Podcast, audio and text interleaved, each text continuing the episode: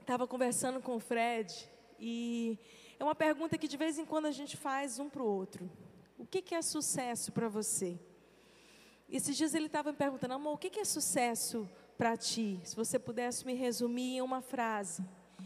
E eu disse assim, amor, eu vou ter que te dizer o que eu te digo todo ano. Sucesso para mim é ver o reino de Deus na minha vida e através de mim as pessoas que são alcançadas, o que eu quero é por onde eu for, onde eu estiver, em qualquer lugar, em qualquer função, eu quero poder transparecer, transpirar Jesus para outras pessoas, que seja em mim para ser através de mim. E eu lembro muito de um dia que a gente estava num treinamento, onde se estimulava tanto a, vamos embora, declare coisas sobre o seu futuro, o que, que você quer construir qual a empresa que você quer abrir, quais são os seus projetos. E tudo isso é muito bom, porque a gente tem que ter sonho, tem que ter projeto. Mas uma coisa que nós nunca podemos nos esquecer é de que nós estamos nessa terra para um propósito maior. Amém? Nós existimos para a glória dele. Efésios 1:12 diz que nós existimos para a glória dele. Atos 17, 28, a palavra de Deus diz: Nele nos movemos, nele nós existimos, nele nós manifestamos a glória. Se você está aqui vivo, com fôlego nessa geração, eu preciso te dizer que o teu propósito vai muito além de construir os teus sonhos, casar, ter uma casa melhor, construir coisas com as suas mãos, porque tudo passa. Quem diria que nesse ano nós estaríamos em casa durante um período e teríamos que recomeçar tantos projetos, tantas coisas.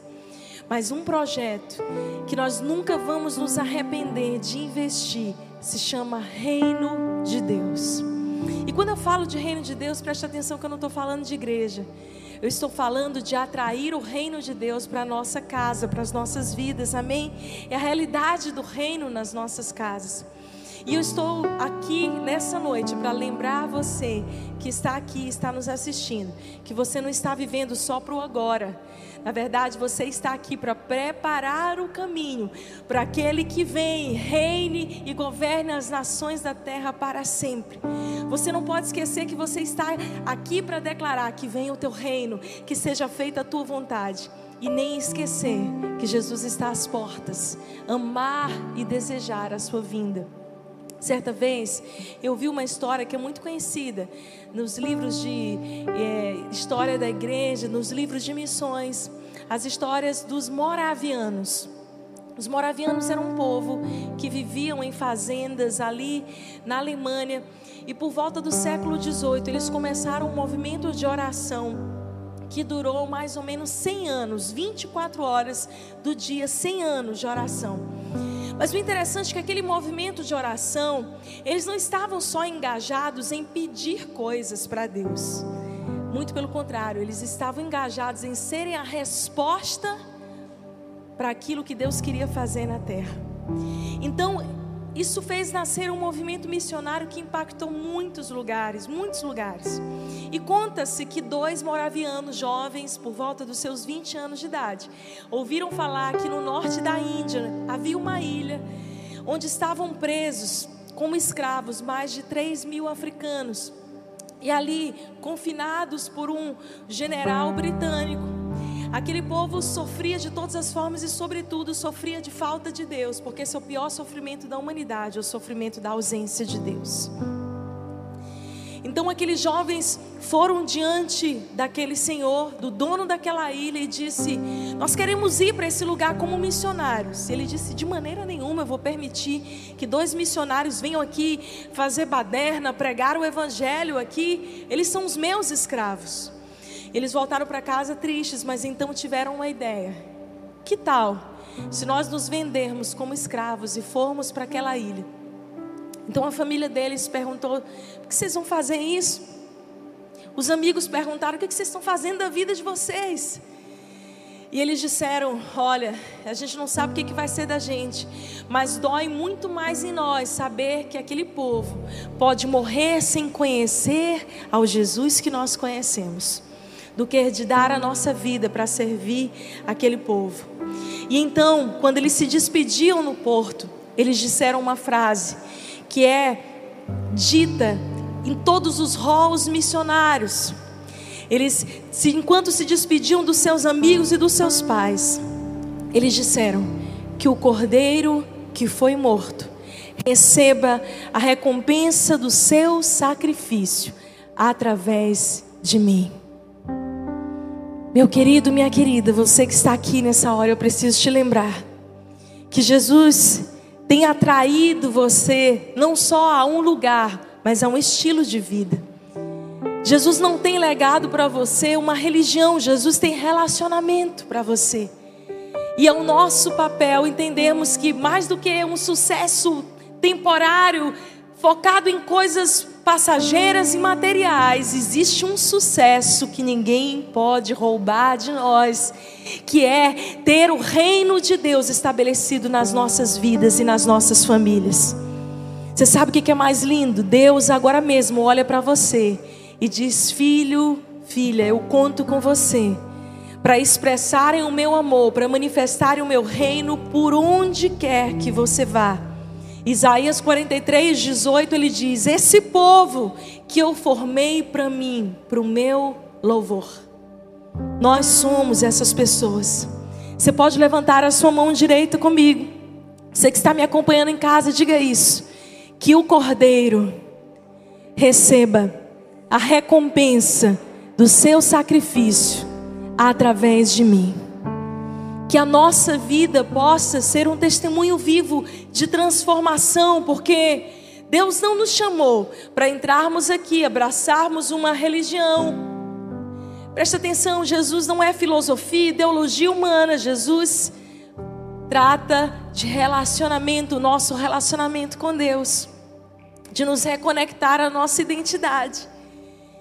E ali em Mateus 6, na oração mais conhecida da história de todos os tempos, que provavelmente você já orou inúmeras vezes, Jesus nos estabelece um modelo, um padrão, não de algo que deve ser repetido de uma maneira mecânica, mas ele nos estabelece um padrão de algo que deve ser o nosso modelo de estilo de vida. Quantas vezes você já não orou o Pai Nosso? e passou batido sem perceber o real sentido do que significa cada palavra.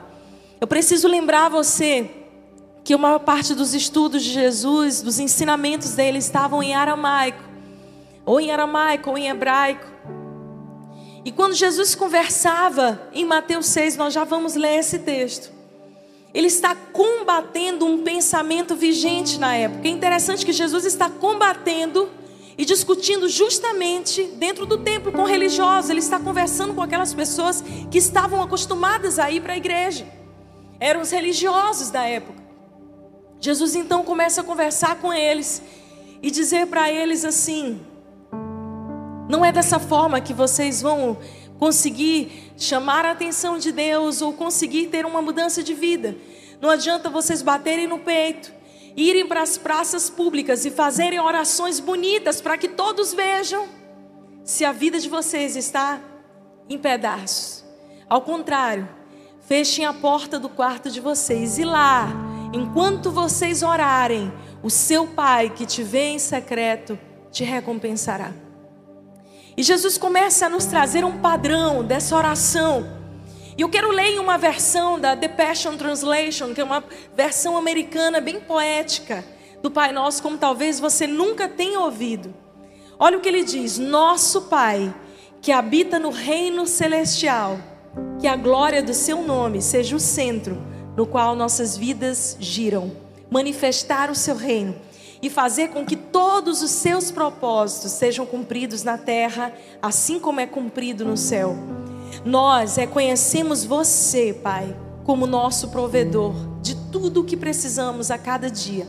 Perdoe-nos os erros que cometemos, como nós mesmos liberamos perdão para aqueles que nos ofenderam.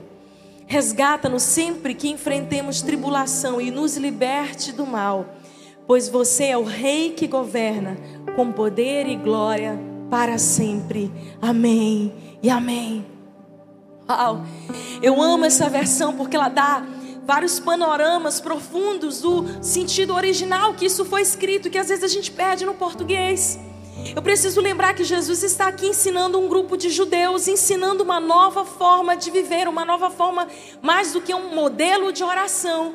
Jesus está ensinando um modelo de vida. Amém? Vocês estão comigo? Então Jesus inaugura essa oração e ele diz: Pai nosso. Diga comigo, Pai nosso. Quantas vezes nós oramos isso e não sabemos o poder que está envolvido nesta declaração? Eu preciso lembrar você que um judeu conhecia a Deus de vários nomes. Conhecia a Deus de Elohim, Adonai, El Shaddai.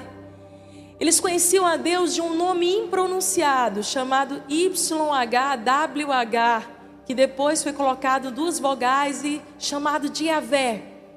O judeu via Deus tão distante, tão distante, como um Deus soberano, criador de todas as coisas, a quem ele devia obediência e submissão. Mas se tinha uma coisa, um nome pelo qual um judeu não conhecia Deus, era Pai. Pai. Jesus inaugura uma nova estação sobre a terra. Quando ele diz assim: Agora eu que fui o filho unigênito de Deus. João 3,16. Abre a tua Bíblia comigo. Um dos versículos da Bíblia mais conhecidos de todo o tempo. A Bíblia diz: Porque Deus amou o mundo de tal maneira que deu seu Filho unigênito, para que todo aquele que nele crê não pereça, mas tenha a vida eterna. Nesse texto, João está falando que Jesus é o filho, o quê? Unigênito de Deus, o filho único de Deus. Isso quebra todo o conceito que nós temos às vezes, às vezes daquela história de, ah, eu também mereço, também sou filho de Deus. Todo mundo é filho de Deus. Não, todo mundo é criação de Deus, a mais excelente, a mais maravilhosa, a única criação, a imagem e semelhança, mas criação. Mas aí em Romanos 8, 29, olha o que a Bíblia diz: que começa a acontecer depois do sacrifício de Jesus.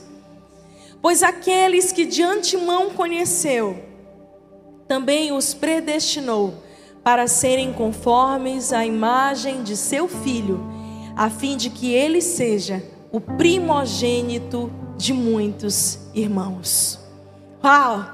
Jesus está inaugurando um novo tempo onde ele diz assim: ok, eu vim como filho unigênito de Deus. Mas então eu morri naquela cruz pelos pecados de cada um de vocês. Eu me fiz maldição para que vocês pudessem receber a cura, para que vocês pudessem receber a eternidade. E a partir de agora eu estou legando a vocês o direito de vocês também o chamarem de Pai. Eu não sei como você chegou até aqui. Eu não sei a sua história de vida, se você teve problema na sua paternidade, alguma luta na orfandade ou na tua criação. Mas eu preciso te dizer que você não tem um Deus que é distante, que está ali só para te dar ordens, mas você tem um Deus a quem você pode chamar Pai, Pai nosso, Paizinho querido, Abba Pai.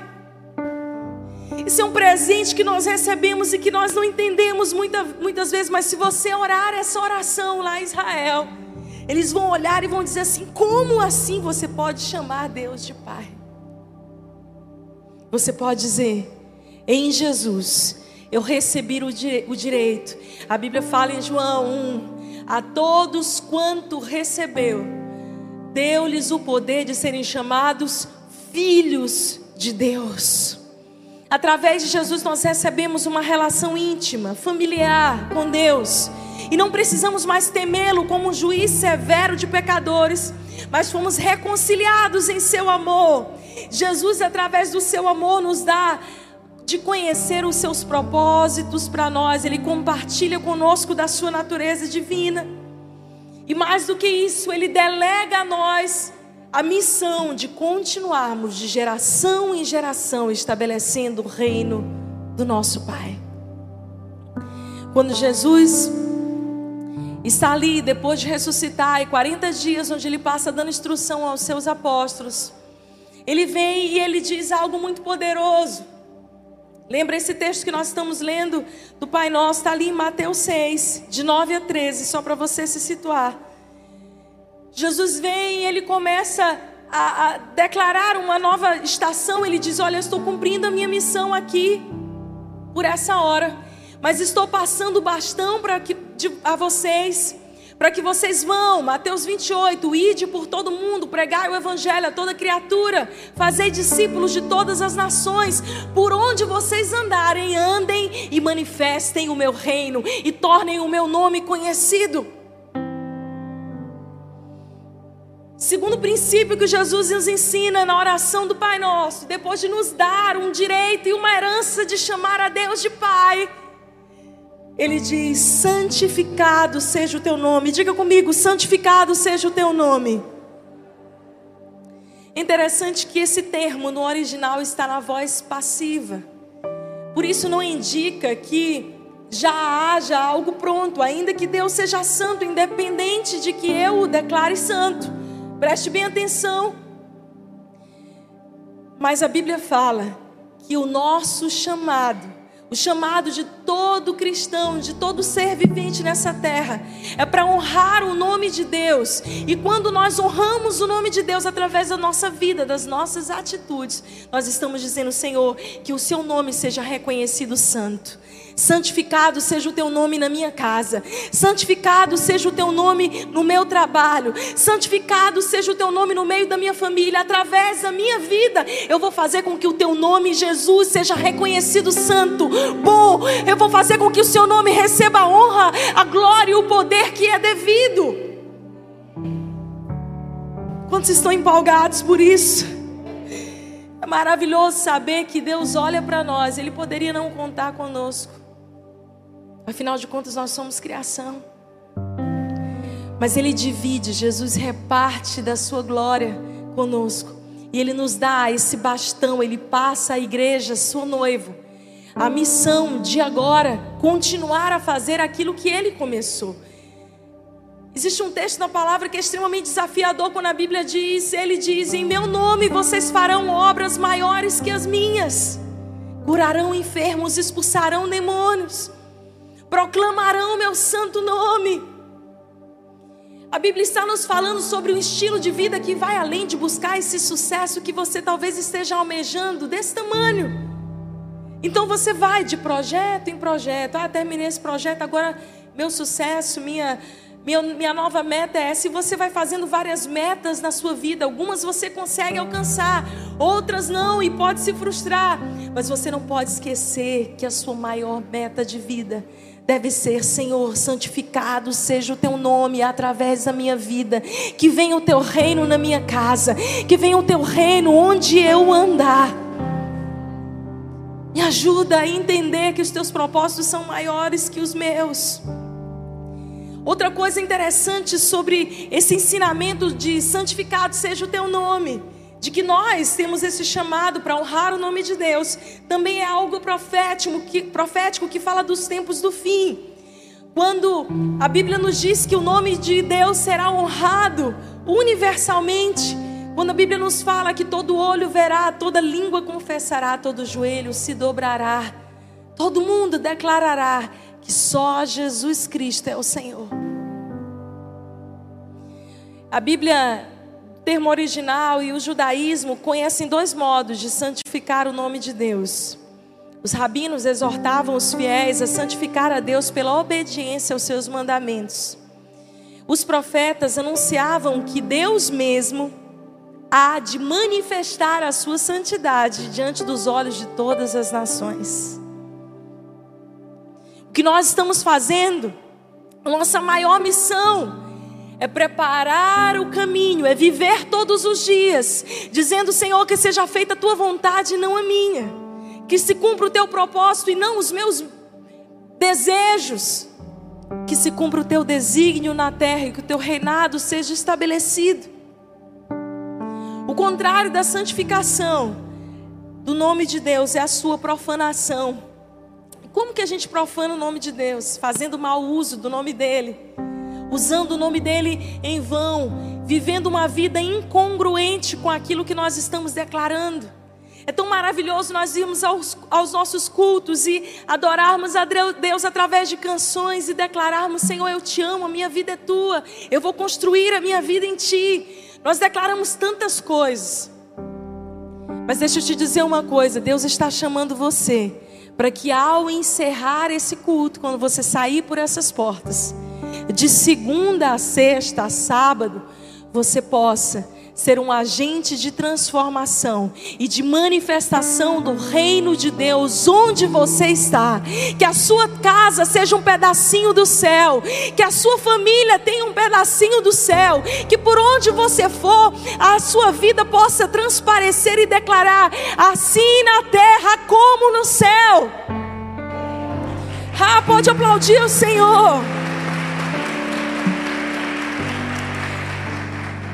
Cansada de receber no meu gabinete pessoas que estão aqui conosco todas as semanas. Eu entendo que todos nós estamos num processo de transformação, mas que não se conscientizam que ser igreja, que ser cristão, a primeira vez que os cristãos foram reconhecidos por esse nome foi em Antioquia, segunda igreja depois de Jerusalém, por volta do ano 70 depois de Cristo.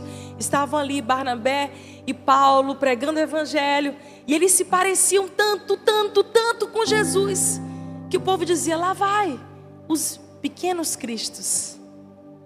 Então surgiu esse termo cristão. O que não pode é que a gente receba toda essa impartição da palavra de Deus.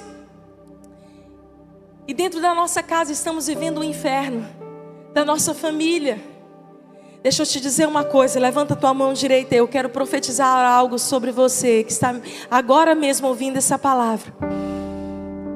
Lá na sua casa, quando você sair daqui, vai ser um pedacinho do céu, vai ser assim na terra como no céu. Você vai ser um agente de manifestação do reino de Deus no seu local de trabalho, de justiça. Você vai ser alguém que vai carregar o nome do Senhor e vai dizer: santificado seja o teu nome na minha vida, por onde eu for, onde você plantar a planta dos seus pés, ali será o reino de Deus estabelecido no nome de Jesus. Isso é para mim e para você. Você pode dar um brado de aleluia. Aleluia. Terceiro princípio que Jesus ensina na oração do Pai Nosso é: venha a nós o teu reino. A Bíblia do Peregrino, uma das Bíblias, primeira Bíblias traduzidas, ela traduz essa frase de maneira literal, como cumpra-se o teu desígnio na terra, assim como é no céu. Isso trata de um estabelecimento de um reinado. É como se, Senhor, que a tua vontade se realize na terra como é no céu. E quando nós olhamos para o céu, para o reino de Deus, muita gente fala assim: ah, quando eu chegar no céu.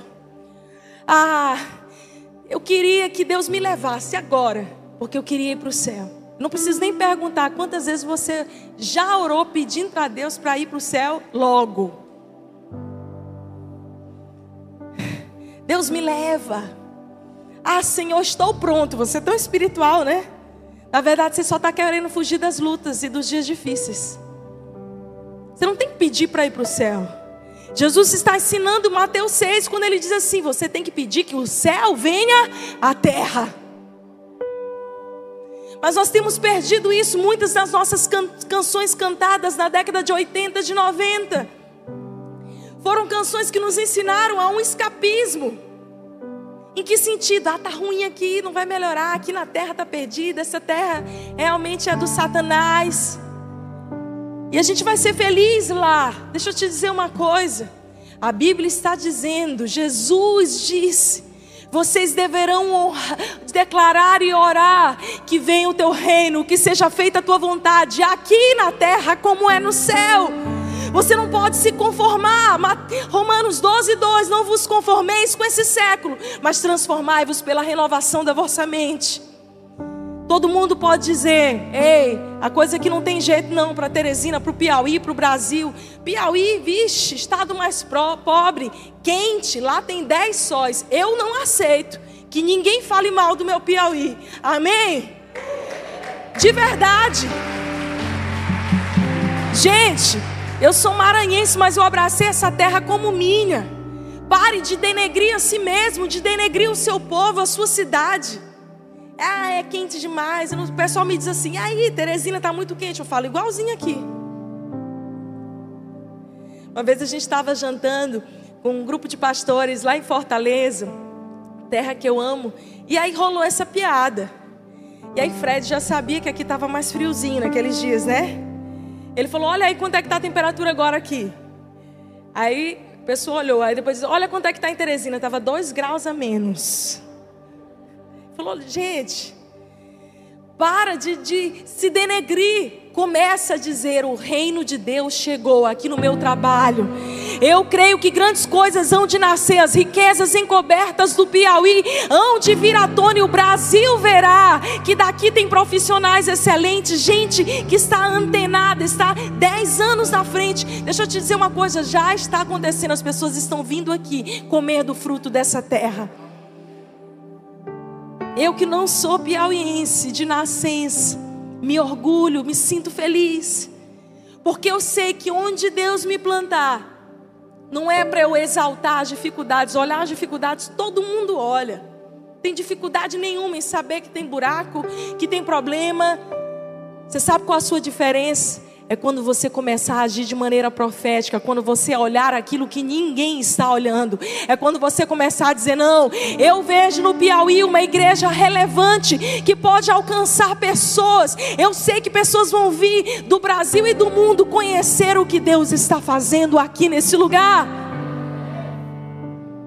Mas isso começa dentro das nossas famílias, famílias restauradas famílias alcançadas pelo reino de Deus. Quando nós chegamos aqui, uma das coisas que dizem: olha, o índice de divórcio é alto, de adultério, por causa disso, por causa daquilo. Ah, gente, me poupe. Começa a manifestar o reino de Deus. Começa a dizer: de agora em diante vai haver vida em vez de morte. De agora em diante casamentos serão restaurados. Ei, eu estou aqui porque eu acredito que famílias podem ser restauradas nesse lugar. Que Deus está estabelecendo um modelo do reino dele aqui nesse estado.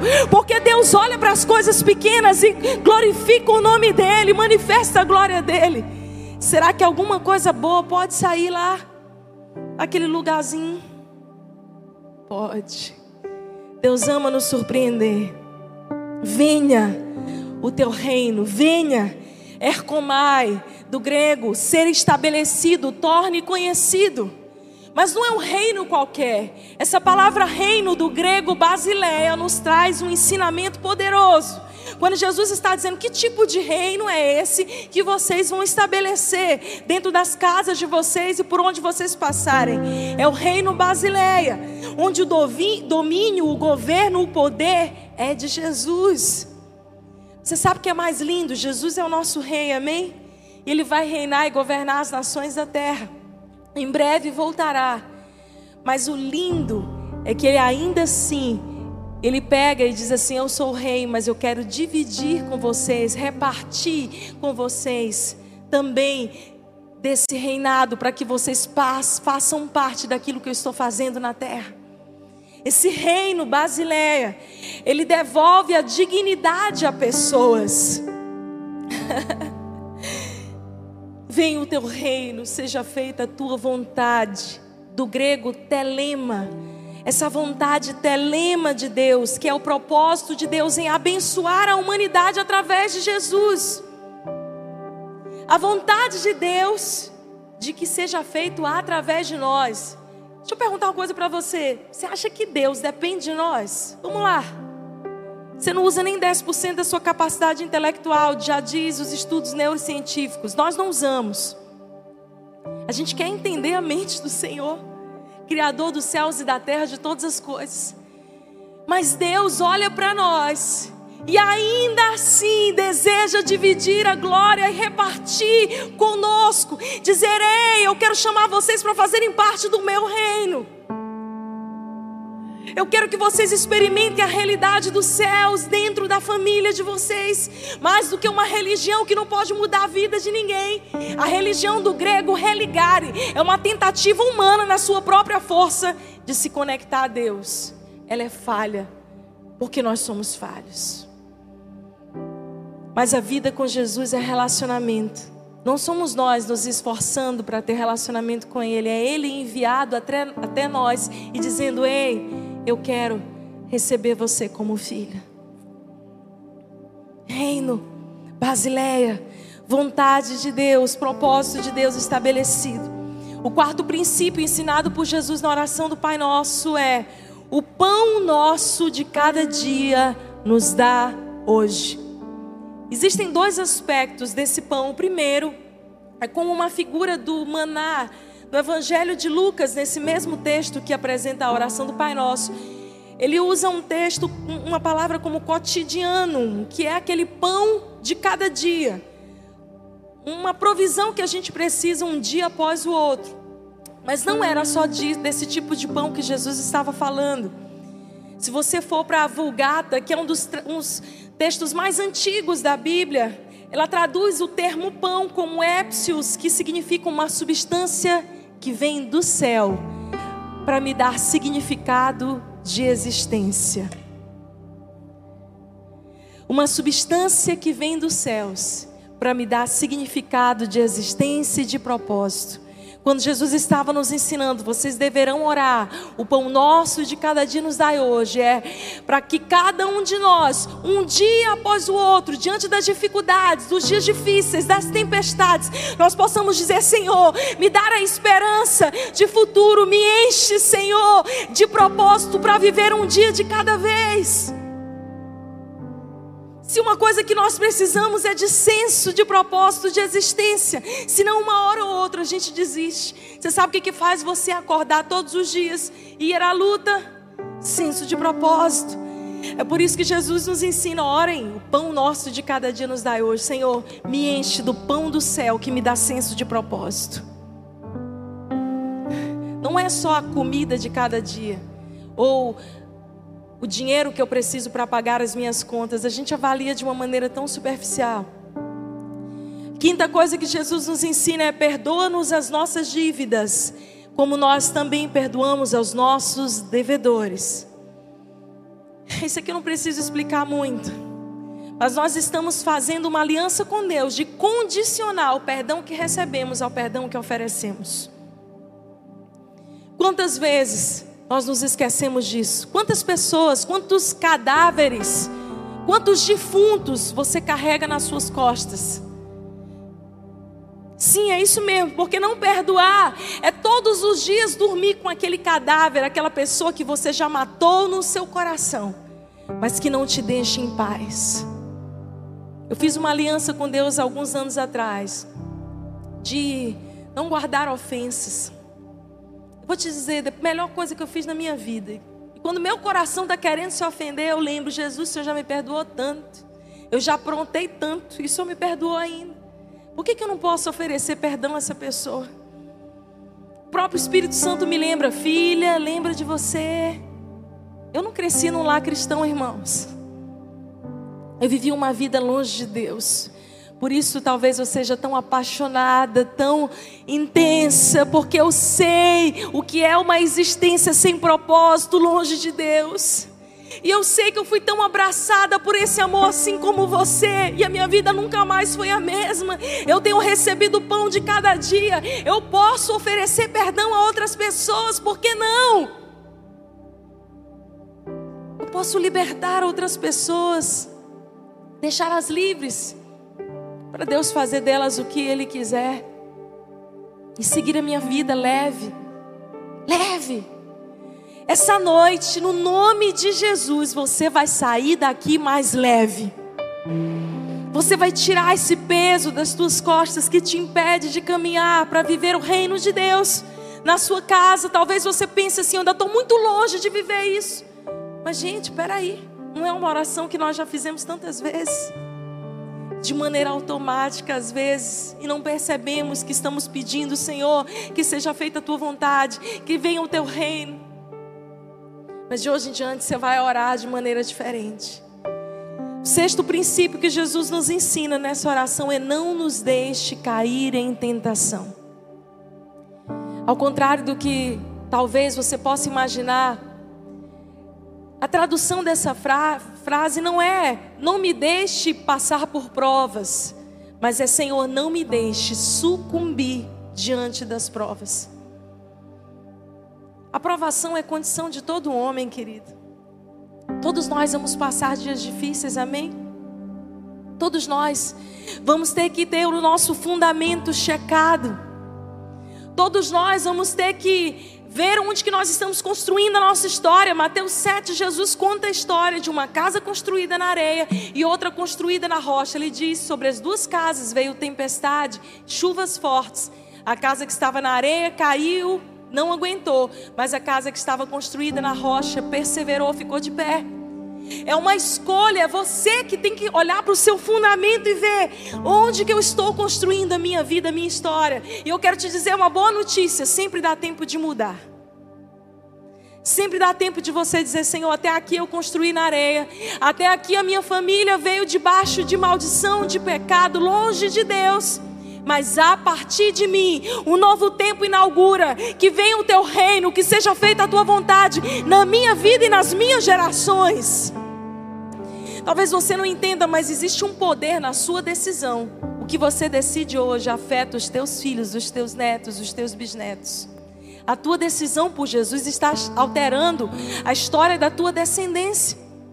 Como eu falei, eu não tive o privilégio de crescer numa família cristã, mas era uma família amável.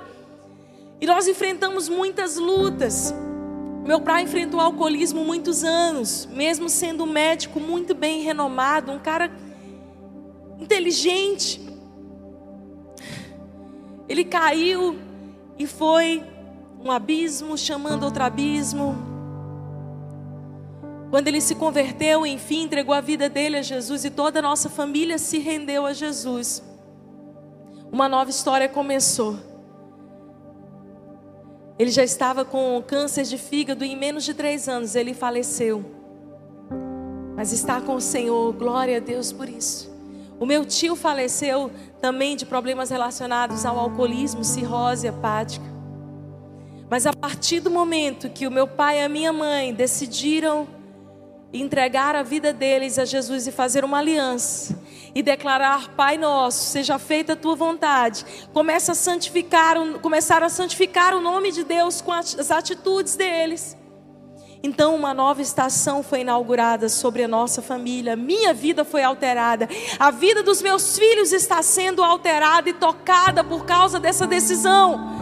Deixa eu dizer uma coisa para você, eu não sei como foi a sua vida, a sua história até aqui, mas eu sei que se você nessa noite decide entregar o teu futuro nas mãos de Jesus e decide viver uma vida mais coerente com aquilo que você professa, e de agora em diante você vai dizer: Senhor, que venha o teu reino, que seja feita a tua vontade, que venha o teu reino, que seja feita a tua vontade. Então as realidades vão ser alteradas, a tua família vai ser alcançada, os teus filhos vão ser alcançados por onde você passar, vai ser alcançado pela glória de Deus. Amém.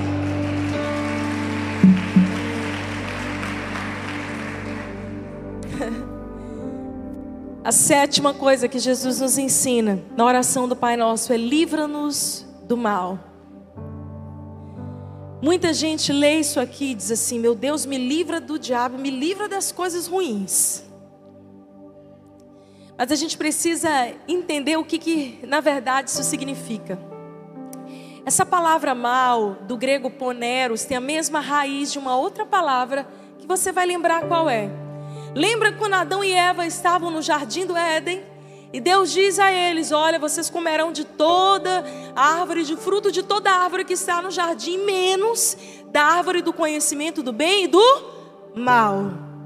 O nome dessa árvore no, no original hebraico, esterra, significa exatamente disfuncionalidade ou olho vesgo, visão distorcida.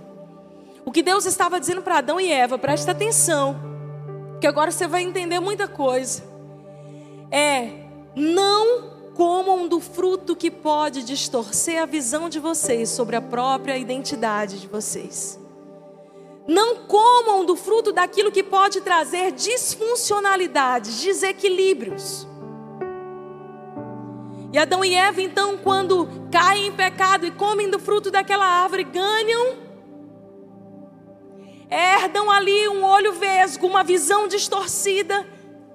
Eles começam a se ver diferentes. A Bíblia diz que imediatamente eles se veem nu, eles se sentem sujos. Porque a visão, a identidade deles foi alterada. Então Jesus vem e na célebre oração do Pai Nosso em Mateus 6, que nós estamos estudando, ele diz: livra-nos do mal. E nenhum momento Jesus está falando, tenham medo do diabo. Peçam para que vocês não sejam aí afligidos por isso. Jesus está dizendo: orem para que vocês tenham a visão de vocês ajustada e não uma visão distorcida da vida. Orem para que vocês não vivam uma vida disfuncional, mas para que vocês vivam uma vida onde tudo funciona da maneira que vocês foram criados para funcionar. Deixa eu te dizer uma coisa: existe uma herança que Jesus está dando a você. No momento que você entende, você abraça. Mas é preciso que você entenda e que você abrace. Há um tempo atrás, um mendigo foi encontrado morto nas ruas de Nova York, num dos invernos mais frios que aquela cidade passou. E logo depois, quando eles acharam aquele corpo e levaram ali para o IML para ser identificado, eles conseguiram achar o registro daquele homem, e aquele homem simplesmente era um cara que tinha uma herança milionária, de mais de 10 milhões de dólares morreu na rua como um indigente, porque não sabia a herança que possuía. Quantos de nós estamos vivendo uma vida aquém daquilo que Deus um dia projetou para nós? Ou porque não sabemos de toda essa herança, ou porque não abraçamos. Deus está dizendo nessa noite: está disponível, está disponível para você. Tudo que você precisa é dizer, Senhor, eu quero viver a realidade do teu reino na minha vida, na minha casa, na minha família. Eu não quero ser um cristão nominal. Cada vez cresce mais isso. Você acredita em Deus? Claro que eu acredito. Você ama a Deus? Claro que eu amo. Você vive uma vida com Deus? Ah, mas isso aí já é outra coisa. Deus está te convidando para modelar a sua maneira de viver, para que você saia da igreja tão, tão, tão abençoado, mas para que você se torne um abençoador na segunda, na terça e durante todos os dias da semana. Para que você entenda que existe uma realidade do reino. Você não precisa temer as artimanhas do diabo. Eu lembro que durante dez anos da minha vida, eu vivi uma crise de identidade. Porque eu achava que eu só estava servindo a Deus de verdade, de verdade, quando eu estava ministrando na igreja, ou viajando, pregando. E na minha função de médica, eu estava simplesmente trabalhando um trabalho secular. Esse pensamento que eu costumo explicar sempre é um pensamento dualista ó, da Grécia Antiga. A igreja primitiva não pensava assim. Paulo era fazedor de tendas. Priscila era uma negociante, uma empreendedora. Os cristãos primitivos entendiam que eles estavam em esferas diferentes da sociedade para ali serem luz. Porque uma luz não se coloca debaixo da candeia, ela tem que brilhar, amém? A Bíblia fala assim: brilha a luz de vocês diante dos homens, para que eles, vendo isso, possam glorificar a, a Deus que está nos céus. Jesus deseja isso, para que nós entendamos o nosso lugar. Presta atenção, a tua igreja é aqui, mas é além daqui. Você é a igreja, para onde você vai? Você está lá para dizer que seja aqui, assim na terra como no céu na minha casa, que seja na minha casa, na terra como no céu. Então, durante dez anos eu achei, eu vivia nessa luta, eu nunca esqueço de um dia que eu cheguei no hospital e eu estava muito frustrada, porque Fred tinha ido para uma viagem maravilhosa, ministrar, pregar com muitos amigos ministeriais. Nossa, eu queria tanto estar lá, mas em especial nessa viagem eu não consegui trocar os meus horários, os meus plantões, eu tive que ficar. E eu lembro que na noite anterior eu falei com ele e ele me contou maravilhas daquele congresso, daquela viagem. E disse aquela frase que ele achou que estava me fazendo bem, mas que me fez muito mal. Só faltou você. aí eu fiquei, eu fui dormir nesse dia triste. No dia seguinte eu tinha que acordar super cedo, porque eu tinha um dia lotado. Eu tinha que passar visita em três hospitais. E eu lembro de naquele dia em especial ter ido trabalhar e eu estacionei meu carro todo, no mesmo lugar de sempre, mas sabe aquele dia que você bate na porta pesado? Delicada, só que não. Eu peguei meu jaleco, coloquei com muita raiva e disse dentro de mim: Eu não sei porquê, eu não posso ser ministro em tempo integral. Tudo que eu queria, Deus é estar te servindo. Tão espiritual a menina, batendo porta do carro, zangada. Queria estar te servindo, Deus. E eu estou aqui, nessa droga de plantão, cheia de paciente grave, enquanto meu marido está lá pregando o evangelho. E eu lembro de ter entrado e literalmente esse foi um dia mal, porque foi o dia que eu, sabe quando você já acorda com os dois pés esquerdos? Já aconteceu isso com você? Os dois pés esquerdos. Você vai, chega em casa até a porta, você você prende o dedo na porta. Aquele dia que você fala assim, tudo que eu preciso é ir para casa me cobrir de um lençol e esperar o dia acabar, porque amanhã as misericórdias se renovam sobre mim. A gente ainda usa a Bíblia, né? que eu já gastei a misericórdia hoje todinha.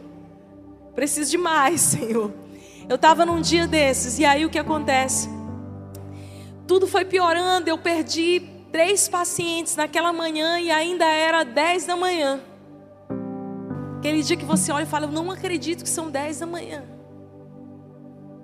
E de repente eu encontro uma fisioterapeuta que há dois anos eu não via. Eu havia conhecido ela no outro hospital que eu tinha trabalhado. E naquele lugar, eu pregava para ela com muita ousadia, falava de Jesus para ela. Ela estava passando uma situação difícil no casamento que acabou terminando, divorciando. Mas passaram-se dois anos, eu não encontrava mais, não encontrei mais ela, até que naquele dia, eu encontro com ela no hospital. Ela diz: Flávia, eu vim aqui te trazer um recado de Deus. E eu falei, uau, eu olhei essa moça dois anos atrás, nem cristã direito ela era. Agora está vindo profetizar na minha vida. Meu Deus, aconteceu alguma coisa. E ela disse: depois a gente conversa melhor, mas hoje eu vim te trazer um recado de Deus. E o que eu vim te dizer é que Deus diz para você que todos os dias que você coloca o seu jaleco branco, você é sim ministra em tempo integral. Você está manifestando o reino de Deus, você está ganhando vidas. E logo depois ela olhou para mim e falou assim: Você lembra de mim? Você me ganhou para Jesus. Eu conheço a Deus agora por causa da sua fé, do seu testemunho. E queridos, eu fiquei num misto de alegria e de tristeza comigo mesmo por estar vivendo 10 anos com um pensamento limitado. Então eu me tranquei no banheiro do hospital. Eu sempre digo que banheiro é lugar de oração, amém? Não tem lugar para orar, vai para o banheiro do seu trabalho. Cadê as mulheres aqui? Estão aí? Mulher, minha querida, quando vier aquela hora do dia que você está estressada com seu marido, antes de você falar dez besteiras, te tranca no banheiro e ainda joga a chave fora. Fica lá, até vir mansidão, domínio próprio sobre você, amém? Isso é uma técnica que eu utilizo. Está dando certo, viu? Tranca no banheiro e fala: Me segura, Espírito Santo, me segura. Deixa eu agir com mais sabedoria. Eu fui para aquele banheiro, mas olha, eu lembro como se fosse hoje. Eu falei: Ah, Satanás, durante dez anos eu venho acreditando numa mentira e vivendo, achando que que para viver o reino de Deus eu preciso necessariamente estar no exercício da minha função pastoral direta. E eu esqueci que o Senhor está me usando. Quantas vezes, como médica, alcançando outras pessoas aqui que, como pastor, eu não alcançaria. Nunca mais, nunca mais eu vou me deixar ser oprimida por essa mentira. E aí eu falei com muito temor no coração e eu quero repetir aquelas palavras que eu falei em voz alta dentro daquele banheiro do hospital. Eu disse: No poder do nome de Jesus, quem vai te oprimir de agora em diante sou eu, Satanás. Onde eu colocar a planta dos meus pés, para onde eu for, onde eu estiver, vai ser que venha o reino de Deus, que seja feita a vontade de Deus, santificado seja o nome de Deus através da minha vida, aqui nesse hospital, nas faculdades, na minha casa, para onde Deus me levar. Rei, hey, eu preciso te dizer isso. Você não precisa que tudo na sua vida esteja certinho, ou que você tenha um título ou um ministério. Você pode aí onde você está, começar a viver a realidade do reino de Deus na sua casa, na sua vida. Amém? Você deseja isso? Você quer isso? Está disponível para você. Está disponível para você, para mim, para você. Depois que eu entendi isso, eu comecei a, a pregar como nunca antes, a falar do amor de Deus como nunca antes, dentro do hospital. Eu falei: onde eu for, eles vão ter que ouvir falar do meu amado. Você já ouviu alguém apaixonado? Só fala naquela pessoa. Olha essa luz, lembrou o meu amor. O perfume do ar lembrou o meu amor. Chegou de noite, lembrou o meu amor. Amanheceu, lembrou o meu amor. Alguém que é apaixonado por Jesus, pelo seu reino, por ver a manifestação do seu reino em cidades. Não tem como você não ser afetado por isso e não afetar o ambiente onde você está inserido. Eu lembro de um dia, eu vou te contar essa história e nós já vamos encerrar. Eu já tinha esse entendimento, eu estava no exército, fazendo treinamento para ser médica, para ser capelã ali. E nos, nas duas primeiras semanas de treinamento eu sempre tive muita dificuldade com corrida. Ficava muito ofegante, fico muito ofegante. E quando nós estávamos, não basta correr, tem que correr e cantar, né? As, as canções do exército. Eu estava aprendendo ainda. E eu, eu costumava fazer aquela coisa labial, para eu economizar fôlego, né? Todo mundo cantava alto e eu correndo e. Porque aí se eles olhassem para mim, eu não estou cantando, mas eu não gastava fôlego. Era uma estratégia que eu usava, dava certo. Fica a dica aí para você que está me assistindo. Quando o Francisco mandar fazer exercício cantando, você mexe a boca que vai. Mas um belo dia, quando a gente já estava voltando para o quartel, já tinha gasto, gasto meu fôlego inteiro. O tenente que estava me treinando disse assim: Arraiz, puxa uma canção. E eu falei para ele: Senhor, eu ainda não sei essas canções, eu estou aprendendo. Aí ele disse: Puxa qualquer uma. Aí eu falei: Opa, Aí eu perguntei para não fugir ali da regra. Eu falei para ele: qualquer uma mesmo? Ele disse sim. Eu falei: ah, agora eu vou fazer o meu estrago. Chegou a minha hora. Vocês estão me botando para correr, para ralar. E aí nós estávamos dando a volta, já voltando para o nosso batalhão. E eu me lembrei da canção. O nosso general é Cristo. Só que o batalhão, calma, enquanto eu cantava, eles têm que repetir o que eu cantava. Então eu dizia: O nosso general é Cristo. E eles, todo o batalhão todo: O nosso general é Cristo. Seguimos os seus passos, seguimos os. E nós entramos ali no batalhão cantando essa canção. Eu me lembrei quantas vezes eu me intimidei Quantas vezes eu deixei de falar desse amor que me transformou? Quantas vezes eu aceitei mentiras? Quantas vezes eu me deixei levar por filosofias e ideologias numa mente tão racional, não intelectual, mas burramente racional? E depois que eu recebi a revelação de Jesus, eu falei, Jesus, onde eu estiver, onde eu colocar a planta dos meus pés, eles vão ouvir que existe um Deus que é soberano. O nome dele é Jesus, ele é Rei dos Reis, ele é Senhor dos Senhores, ele é Alfa e o Ômega, ele é o princípio e o fim. Que o Cordeiro receba a recompensa do seu sacrifício através da minha vida. Ah, meu querido, Deus te chamou para declarar isso. Último princípio da oração do Pai Nosso: o teu é o reino, o poder e a glória. Ah, quando nós declaramos, Senhor, o teu é o reino, o teu é o poder e a glória, nós estamos devolvendo aquilo que Ele também disponibilizou e repartiu conosco por essa, essa palavra poder do grego dunamis. Jesus falou em Atos 1,8, quando ele disse: Calma, antes de vocês saírem por aí tentando ser testemunha, fazer a coisa acontecer, esperem até que do alto vocês sejam res, é, é, revestidos de poder. E é interessante porque esse poder dunamis é a força, é a habilidade sobrenatural para realizar milagres, poder moral, excelência na alma e poder para ser influente e manifestar o reino. Jesus estava dizendo: Eu estou repartindo com vocês o meu poder dunamis. Eu estou dando a vocês habilidades que as pessoas vão olhar e vão dizer: O que, que é isso que ele tem, que ela tem? E você vai poder testemunhar e dizer: É Deus. É Deus. Abre a tua Bíblia comigo em Apocalipse, eu quero ler. Apocalipse 11, 15. Nós temos essa ideia de que vamos sumir, subir e Deus vai destruir essa terra. Deixa eu te dizer uma coisa que talvez você não saiba: Deus não vai destruir essa terra. Não sou eu que estou dizendo isso, não. Vamos ler bem aí, para você não achar que é minha teologia. Apocalipse 11, 15. E tocou o sétimo anjo a sua trombeta, e houve no céu grandes vozes que diziam: reino do mundo passou a ser de quem? Do nosso Senhor e do seu Cristo, e ele reinará pelos séculos dos séculos. Vamos ler mais? Apocalipse 21, a partir do verso 1.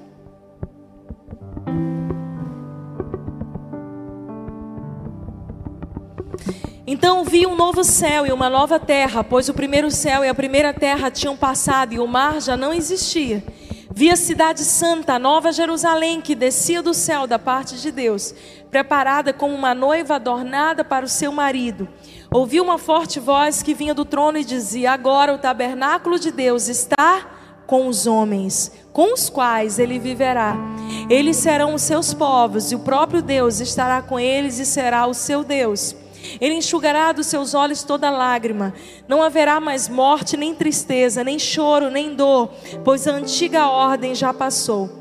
Aquele que estava sentado no trono disse: Estou fazendo novas todas as coisas. E acrescentou: Escreva isto, pois essas palavras são verdadeiras e dignas de confiança. Disse-me ainda: Está feito. Eu sou o Alfa e o Ômega, o princípio e o fim. A quem tiver sede, darei de beber gratuitamente da fonte da água da vida. O vencedor herdará tudo isso, e eu serei seu Deus, e ele será meu filho. Não vi templo algum na cidade, pois o Senhor Deus Todo-Poderoso e o Cordeiro são o seu templo. A cidade não precisa de sol e nem de lua para brilharem sobre ela, pois a glória de Deus a ilumina e o Cordeiro é a sua candeia. As nações andarão em sua luz, e os reis da terra lhe trarão a sua glória. Suas portas jamais se fecharão de dia, pois ali não haverá noite. A glória e a honra das nações lhe serão trazidas. Uau! Isso aqui é o ápice, o final do livro de Apocalipse, a revelação sobre o fim de todas as coisas, de que Jesus voltará. E, e é o ápice da resposta da oração do Pai Nosso. Me escuta agora, eu e você estamos aqui para preparar o caminho. Nós estamos aqui para estabelecermos o reino de Deus e dizermos a Ele, Senhor, Maranata, volta logo, Jesus, vem reinar. Vem reinar nessa terra. Nós estamos aqui fazendo a nossa parte. Eu estou aqui fazendo a minha parte, Jesus. Por onde eu andar, Senhor, que venha o teu reino, que seja feita a tua vontade. Por onde eu for, Senhor, que as pessoas conheçam que existe um Deus que é Pai, que é Pai. Ah, Senhor, vem e reina. O teu tabernáculo está pronto, Senhor. Faz a tua habitação no meio dos homens. Quando Jesus nos ensina que venha o teu reino, que seja feita a tua vontade aqui na terra como é no céu. A Bíblia está falando de uma transformação na terra. E Apocalipse 21 diz que novos céus e uma nova terra então serão uma nova Jerusalém que descerá do céu. E Deus habitará conosco. Nós não precisaremos de sol, porque Ele será o nosso sol da justiça. Igreja, nós precisamos nos lembrar e desejar a volta de Jesus. Nós estamos aqui para transformar realidades ao nosso redor. Você está aqui para que dentro da tua casa seja um pedacinho do céu na terra. E você poderá levantar a tua mão e dizer: Senhor, eu fiz a minha parte. Eu estou aqui estabelecendo o teu reino na minha casa, Senhor. Vem, reina, Jesus. Vem, reina, Jesus. Talvez você olhe para a sua vida hoje e diz, pastor, eu estou tão distante de viver isso ainda, a realidade do reino na minha casa, na minha vida. Eu não sabia que isso era possível. Eu estava achando que eu ia ter que ir para um lugar melhor para viver a realidade do reino. Deixa eu te dizer, a eternidade já começou. Já começou agora, já é parte da eternidade que você há de viver para sempre com Jesus em glória. Já começou. Nós estamos vivendo, queridos, os princípios das dores. E sabe de uma coisa? Não tenha medo. Não temas. O Senhor diz: Eu sou contigo. Eu sou o leão da tribo de Judá, aquele que nunca perdeu uma batalha. Eu sou o Alfa e o Ômega, o princípio e o fim. Prepara o caminho do Senhor. Diga a Ele, Senhor, que o Senhor receba a recompensa do seu sacrifício através da minha vida. Nós nunca vamos poder retribuir a Jesus o que ele fez por nós, mas você pode receber a sua herança, receber a sua parte. Vem aqui, Lindete. Você pode receber a sua parte e dizer: Senhor, agora é comigo, agora é comigo. Você pode abraçar o seu propósito e dizer: Senhor, conta comigo. Na minha casa as coisas não vão ser mais do mesmo jeito. Na minha família, Senhor, até aqui foi de um jeito. Mas a partir de agora eu acredito na realidade do reino que muda e que transforma. Um pedacinho do céu em cada casa, eu quero profetizar. Levanta a tua mão direita aí. Você que está me assistindo, eu quero profetizar um pedacinho do céu na sua casa. Reino de Deus manifestado lá dentro do seu quarto ah, lá no seu local de trabalho, você levantado por Deus para mudar realidades. Nas sete esferas de influência, em qualquer monte que seja que Deus te coloque, educação, business, entretenimento, eclesiásticos, não importa. Deus há de te levantar como uma voz que estabelece o reino dele aqui em Teresina, no Piauí, nas nações da terra. É com você que Deus conta, é comigo. Ah, a gente vem para a igreja, às vezes a gente diz: Senhor, eu queria só uma bênção, eu só queria que isso consertasse isso na minha vida. Deus olha e diz assim: Só isso, filho. Eu tenho tanto mais para te dar. Você quer cura? Recebe cura. Você quer libertação? Recebe liberdade. Você quer vida nova? Eu tenho vida nova para você. Mas, filho, eu posso te pedir uma coisa: estabelece o reino onde você está. Comece a orar e a viver o Pai Nosso. Venha o teu reino, seja feita a tua vontade. Venha o teu reino, seja feita a tua vontade. Fica de pé no teu lugar aí. Traz a tua Bíblia. Abre comigo. Eu quero ler esse texto da palavra de Deus e nós vamos orar. É Apocalipse 5, 11 a 12. Pega a tua Bíblia e abre aí. Se alguém está do teu lado e não tem Bíblia, compartilha com essa pessoa.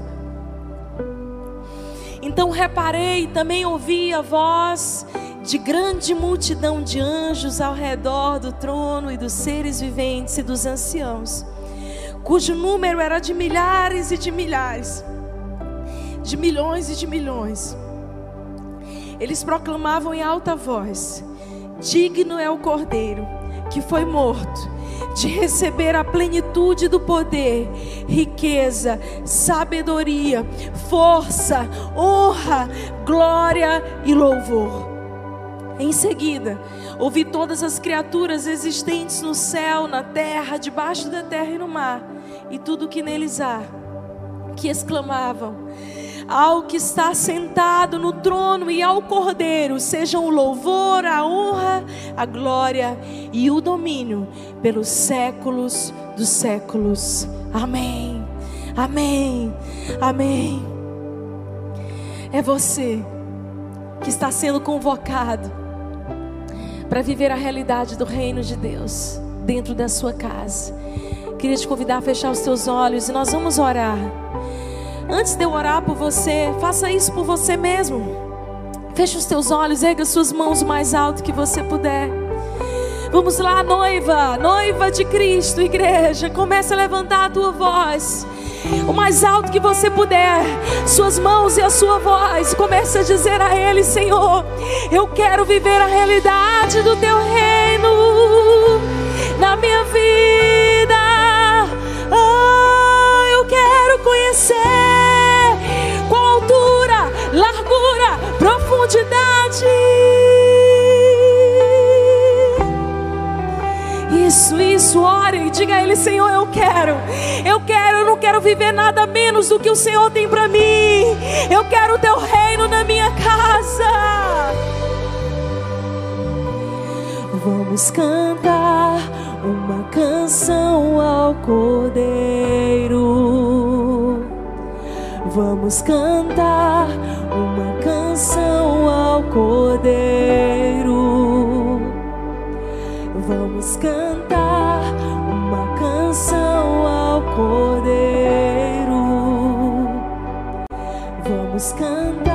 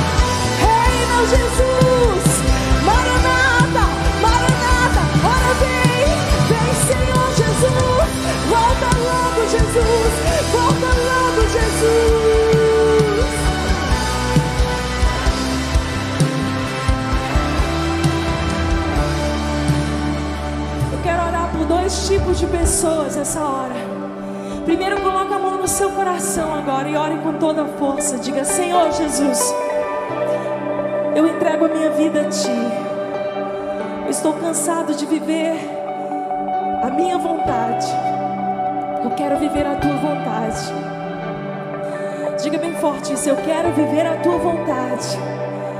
E eu te recebo como único Senhor e Salvador. Eu me entrego a Ti, corpo, alma e espírito, e faço uma aliança de amor contigo, Jesus. No nome de Jesus.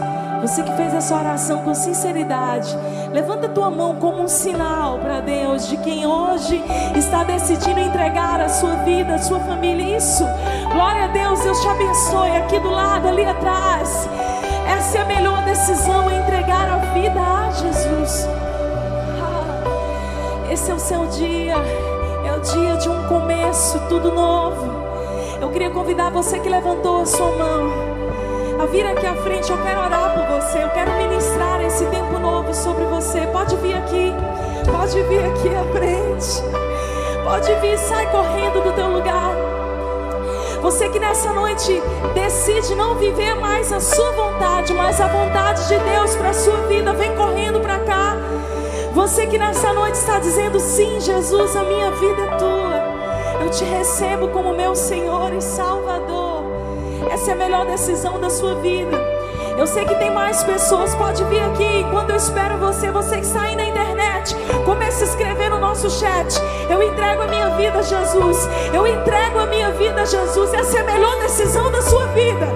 Diga, eu entrego tudo nas mãos de Jesus.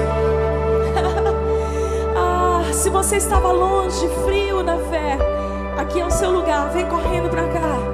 Vem correndo para cá. Se você precisa refazer uma sua aliança que foi quebrada.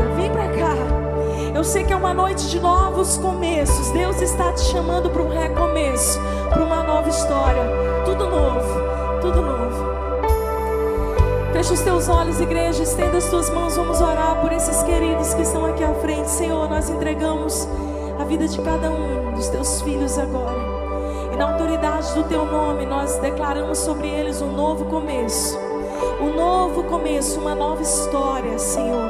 Tira as coisas velhas e faz tudo novo, Senhor. No nome de Jesus, na autoridade do Teu nome, eu quebro toda cadeia mentirosa do inimigo. E eu declaro vida e vida em abundância, paz de espírito sobre cada um deles. No nome de Jesus. Você que está aqui à frente, olha para mim por um instante. Olha para mim por um instante. Dizer, Jesus te trouxe aqui. Foi Jesus que te trouxe aqui. Jesus trouxe você aqui. A Bíblia diz que quando nós entregamos a nossa vida a Ele, as coisas velhas são passadas e tudo se faz novo e você se torna nova criatura. Amém? Deus está dando uma nova história para vocês e a melhor decisão é fazer uma aliança com Ele para esse novo tempo. Eu fiz essa decisão há 22 anos atrás. Isso mudou a minha história, a história da minha família, porque quando Jesus chega na vida de alguém, tudo muda, dizer para você, conta conosco como igreja. Você não está sozinho. E uma parte da família de Jesus aqui em Teresina. Você tem uma família grande em toda a terra. Mas existe uma parte, eu diria que uma das partes mais lindas. Alguém pode ligar a luz para mim? Eu queria que vocês olhassem para a igreja. Faz um coraçãozinho, igreja e diz assim: olha para eles lá, olha. Sejam bem-vindos em nome de Jesus. Você é muito bem-vindo. Você é muito bem-vindo. Conta conosco. Amém? Você está vendo aquele coraçãozinho ali? Nós queremos dar um presente para você, um livreto. Você que está me acompanhando pela internet. Escreva aí, eu entrego a minha vida a Jesus. E a tua história vai ser diferente a partir de hoje. Vai aparecer um link aí na tela, você vai preencher. E nós vamos chegar através desse link, desses dados, para alcançar você e te ajudar. Mas eu quero orar por um segundo tipo de pessoas. Hoje vai ser um pouquinho diferente. Eu sinto no meu coração fortemente que existem pessoas aqui que amam a Jesus, mas que ainda não estão vivendo a realidade do reino nas suas vidas. E se você é essa pessoa que quer mais, mais rompimento para viver assim na terra como é no céu, corre do teu lugar e vem aqui para frente, porque eu quero orar e liberar um tempo novo de Deus sobre a tua vida. Nunca mais você vai viver escravo do inimigo. Nunca mais você vai viver longe da realidade do reino de Deus. Vem aqui à frente cheio de fome e de sede. Enche o teu coração de expectativa. Nessa hora, Deus está dando a você agora força. Deus está enchendo você de poder. O poder do Unamis. Levanta as suas mãos aí, você que está aqui à frente, pode vir mais, pode vir mais. Eu sinto que essa é uma noite de rompimento. Você está precisando é de mais poder, dunamis, habilidade, unção, para conseguir viver a realidade do reino de Deus na tua família, na tua casa, na tua vida. Ah, nunca mais o pecado, o passado vai bater na tua porta e te impedir de viver o novo de Deus. Eu profetizo sobre você agora um novo tempo. Ei, ei, que o Cordeiro receba a recompensa, Cordeiro receba a recompensa através de mim, por onde eu for, por onde eu for. Diga isso a Ele, Senhor. Santo és incomparável,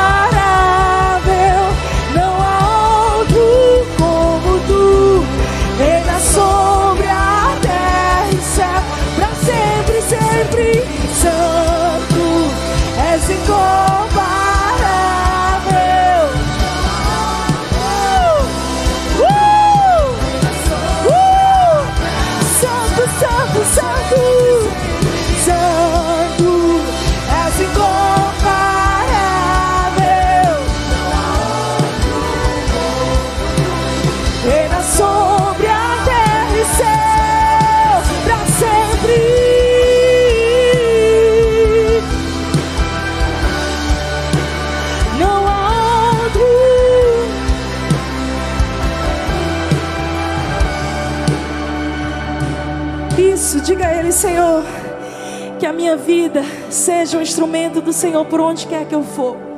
Que tudo aquilo que estava impedindo de você de viver a realidade do reino de Deus, ah, seja removido e você receba agora poder, novos dons, batismo no Espírito Santo, novos dons, poder de Deus para cumprir o teu propósito nessa terra. Tá difícil? Recebe renovo dos céus aí onde você está. Recebe fortalecimento dos céus onde você está. Agora mesmo onde você está, comece a ser cheio do fogo do Espírito Santo para cumprir o chamado que ele tem para você. Deus está te levando para o novo nível. Para o novo nível onde a sua vida resplandece a glória dele.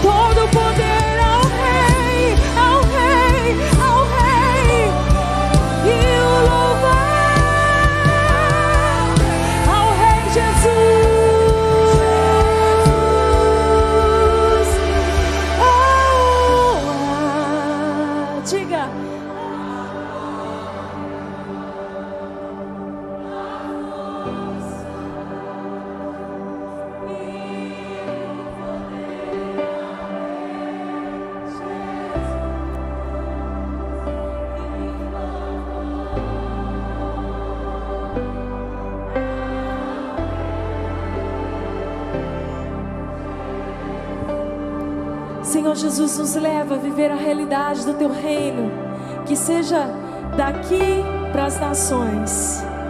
Daqui para as nações, Senhor. Levanta professores na área da educação, levanta médicos, enfermeiros, fisioterapeutas, educadores físicos na área de saúde. Levanta homens e mulheres de negócios, Senhor. Levanta, Senhor, pessoas que vão trabalhar na mídia, no entretenimento, mas com a mentalidade de reino, Senhor, e que vão alterar, alterar a arquitetura espiritual de cidades inteiras, até que nós possamos ver e declarar Maranata, Maranata. Será que você pode dizer Maranata, que significa vem, Senhor Jesus? Maranata, levanta a tua mão, igreja, noiva do Senhor, e começa a dizer: Senhor, teu reino na minha vida, através de mim, que seja feita a tua vontade em Teresina, que seja feita a tua vontade nas nações da terra, em mim, através de mim. Conta comigo, Jesus.